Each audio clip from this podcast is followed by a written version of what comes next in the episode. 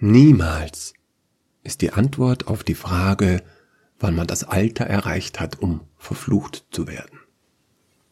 Ich bin trotzdem froh, dass ich bereits 13 Jahre alt war, sonst wäre nicht nur meine Mutter tot, sondern meine ganze Familie und alle meine Freunde. Alle sagen, der Schock über ihren plötzlichen Tod hat mich verstummen lassen. Das wäre die Erklärung, warum ich nicht mehr rede. Eine einleuchtende These, mit der ich gut leben kann. Ich würde kein Wort verschwenden, um das Gegenteil zu behaupten. Doch die Wahrheit ist eine andere. Alle wussten, dass die alte Frau Buck eine Hexe war. Keiner wusste, wann sie in das kleine windschiefe Haus gezogen war, sie war einfach schon immer da. Natürlich sagte man ihr nicht ins Gesicht, dass man wusste. Die Menschen grüßten Guten Tag, Frau Buck, und verabschiedeten sich genauso höflich mit Auf Wiedersehen, Frau Buck. Aber Kindermund tut ja angeblich Wahrheit kund. Wenn wir Kinder ihr begegneten, dann sangen wir, seht ihr dort die alte Buck, vom Hexen kriegt sie nie genug. Und als wir älter wurden auch gerne, Frau Buck ist eine alte Hex, hat nur noch mit dem Teufel Sex. Dass Kindermund poetisch wertvoll wäre, hat ja auch niemand behauptet. Heute schäme ich mich dafür, dass ich eines der Kinder war, die besonders gemeine Dinge gerufen haben. Als ich 13 Jahre alt war, hatten wir Frau Buck wieder einmal gestellt, als sie mit ihrem Korb vom Einkaufen kam. Ich habe keine Erinnerung daran, welche Beleidigung ich ihr in den Kopf geworfen habe. An ihre Antwort erinnere ich mich aber Wort für Wort.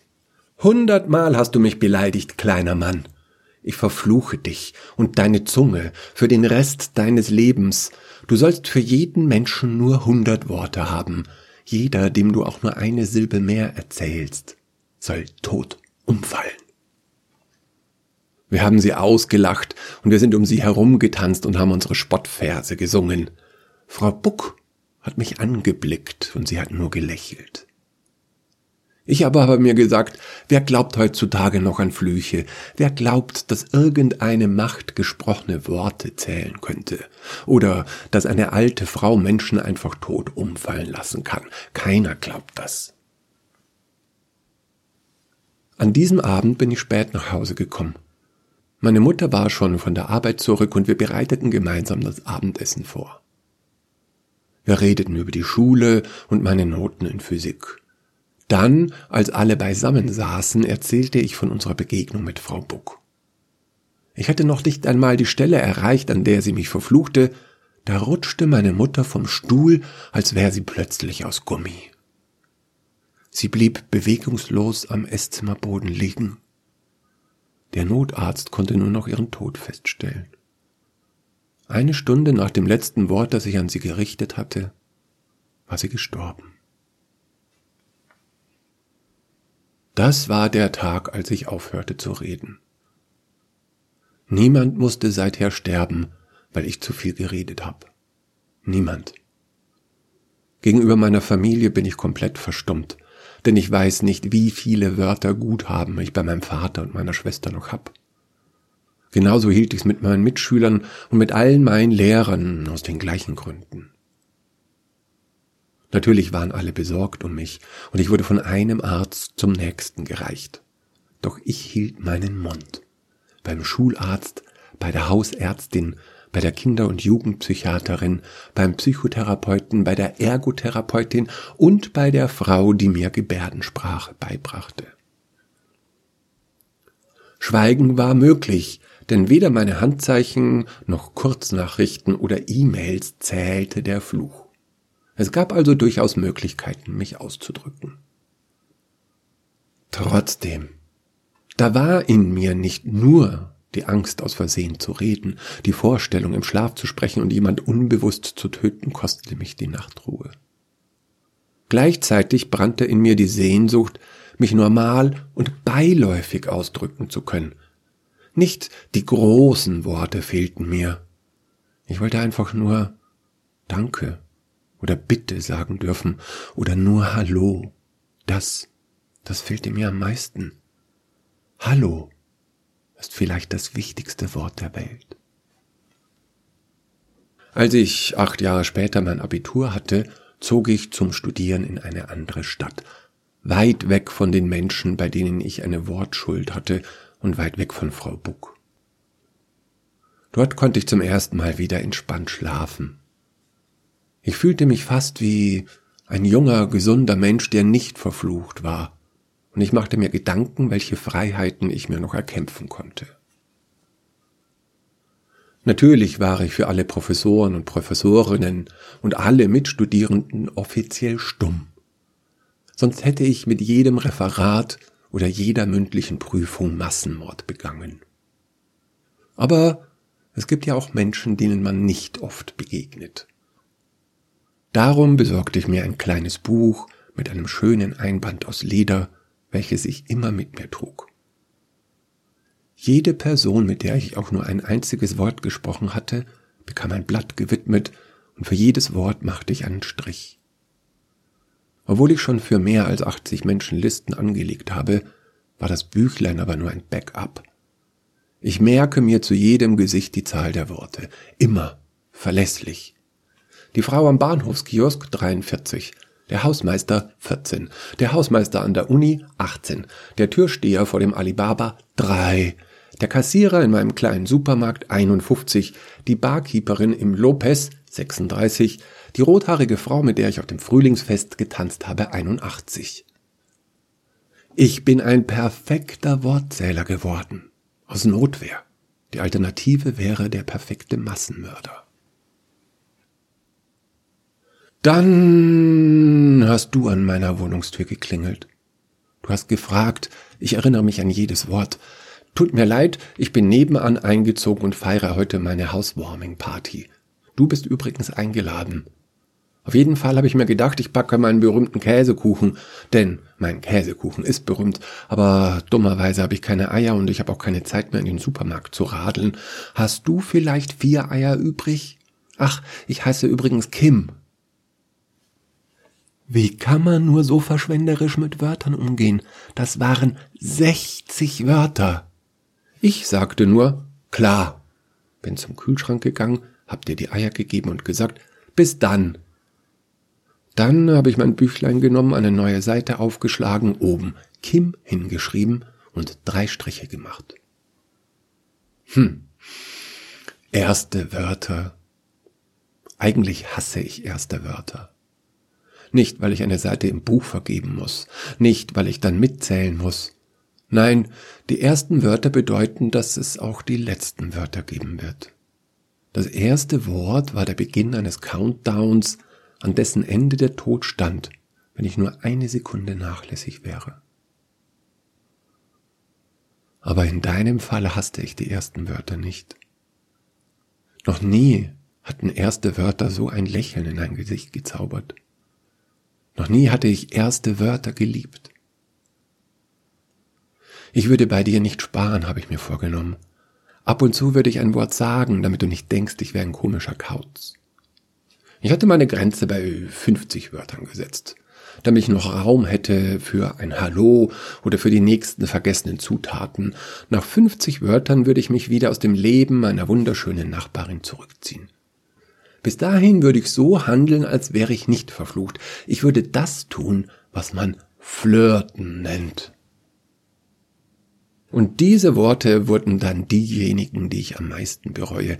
Nutzlose Äußerungen wie tolles Wetter heute oder wie geht's oder bis bald.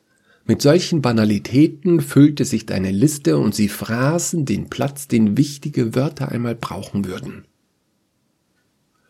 Natürlich, du hast mir gesagt, dass es ohne diese Alltäglichkeiten nie dazu gekommen wäre, dass wir uns näher kommen konnten. Ich bin mir da nicht sicher. Du meintest, dass du schon damals gespürt hast, dass mir auch die kürzesten Sätze so wichtig waren. Hast du? Wirklich? Und du hast dich entschuldigt dafür, dass du von Natur aus so viel redest, besonders wenn du unsicher bist. Auf mein Wie geht's hast du mir minutiös deinen Tag geschildert, fünf Stockwerke hoch.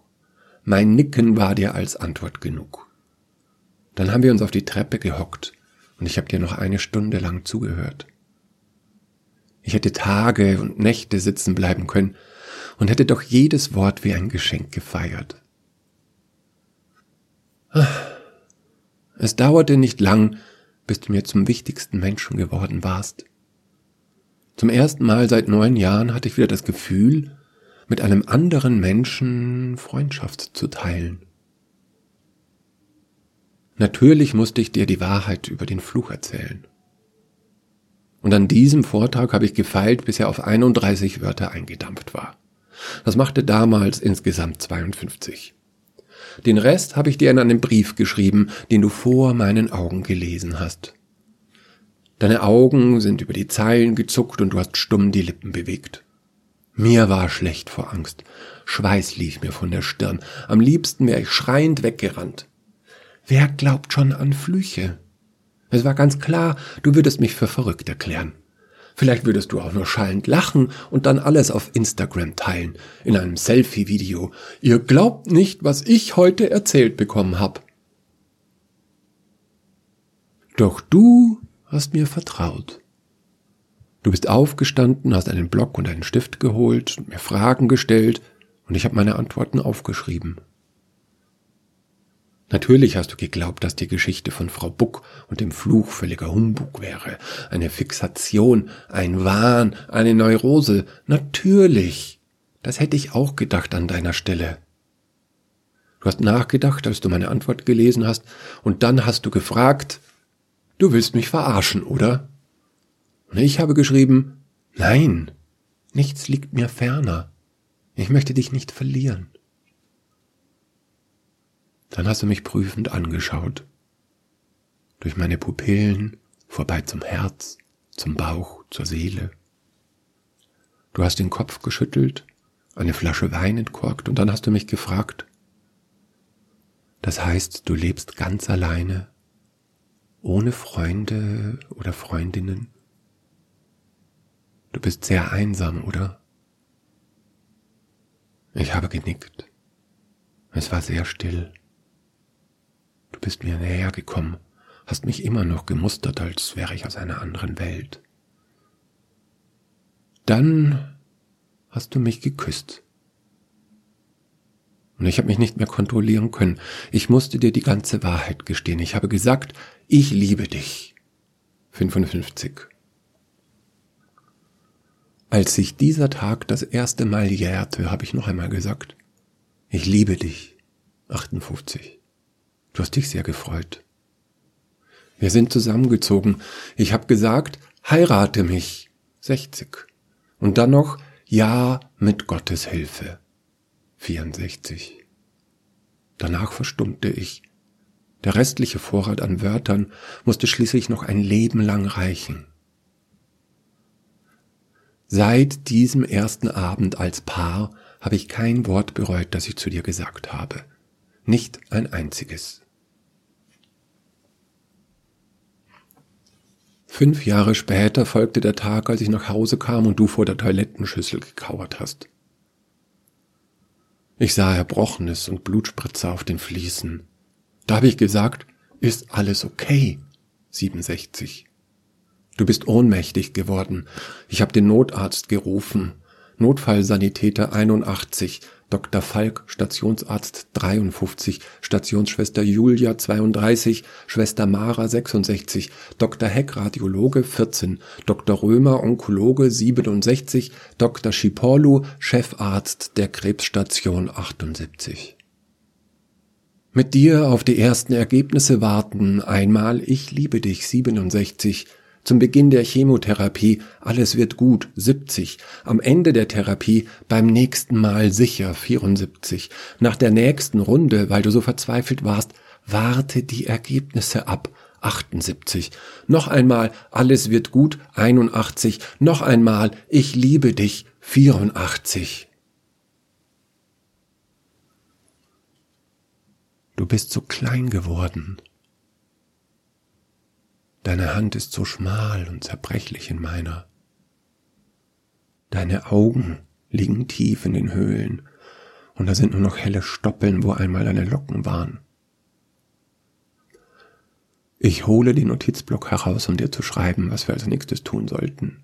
Denn es gibt noch Optionen, hat Dr. Lefebvre gesagt, 45.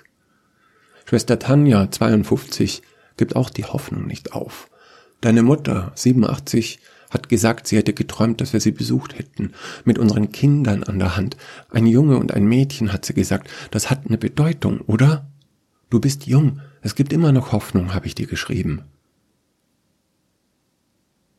Doch du konntest meine Zeilen kaum noch lesen. Nur mit Mühe konntest du überhaupt die Lieder heben. Du hast den Block sinken lassen und mit dem Bleistift weggenommen. Dann hast du gesagt, ich erinnere mich an jedes Wort. Ich weiß, dass du nicht mehr viele Wörter hast. Aber ich habe keine Angst mehr vor deinem Fluch. Ich kann mir keine bessere Art zu gehen vorstellen, als dir zuzuhören, wie du mir eine Geschichte erzählst. Unsere Geschichte. Wäre es nicht eine Verschwendung, wenn ich heute in der Nacht sterben würde und du hättest noch 16 Wörter übrig? Aber das kann ich nicht. Ich kann nicht für deinen Tod verantwortlich sein. Ich schüttle den Kopf, eine meiner Tränen spritzt dir auf die Hand. Ich greife nach dem Bleistift, aber du gibst ihn nicht mehr her. Ich rufe Nein, 85, ich kann nicht, 88.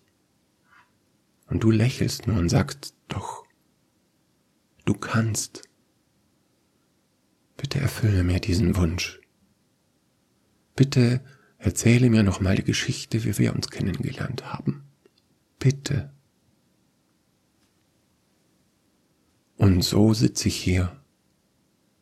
Zum ersten Mal seit dem Tag, als meine Mutter gestorben ist, muss ich meine Worte nicht mehr zählen. Und zum ersten Mal weiß ich nicht mehr, was ich sagen soll. Also habe ich dir diese Geschichte erzählt. 2079 Worte. Mein Fluch soll, so war dein letzter Wunsch, mein Abschiedsgeschenk an dich sein. Na gut. Wie du willst, meine Liebe. Schlaf jetzt ein. Alles wird gut.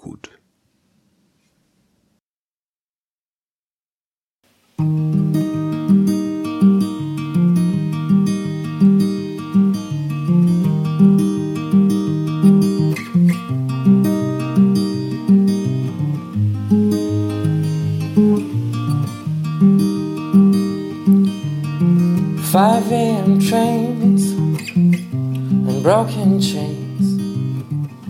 I called you every afternoon.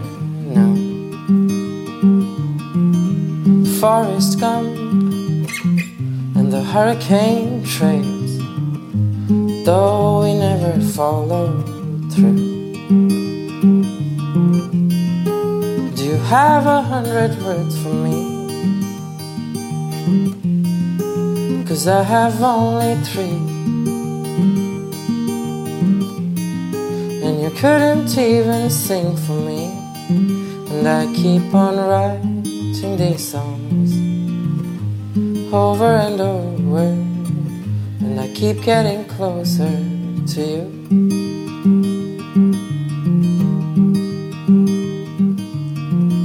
A lover's home is never shown, it's never known to the common folk.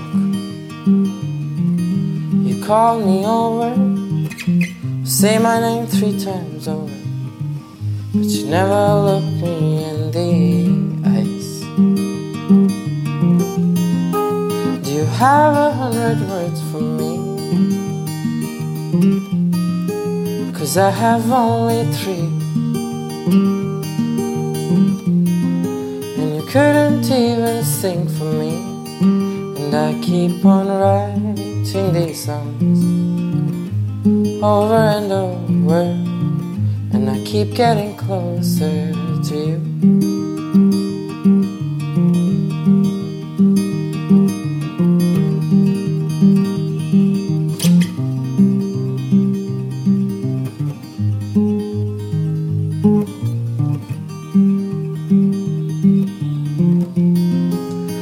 Have a hundred words for me?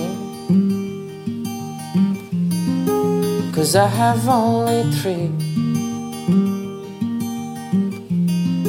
And you couldn't even sing for me. And I keep on writing these songs over and over. And I keep getting older with you. Cause I keep on writing these songs over and over as I keep getting older with you.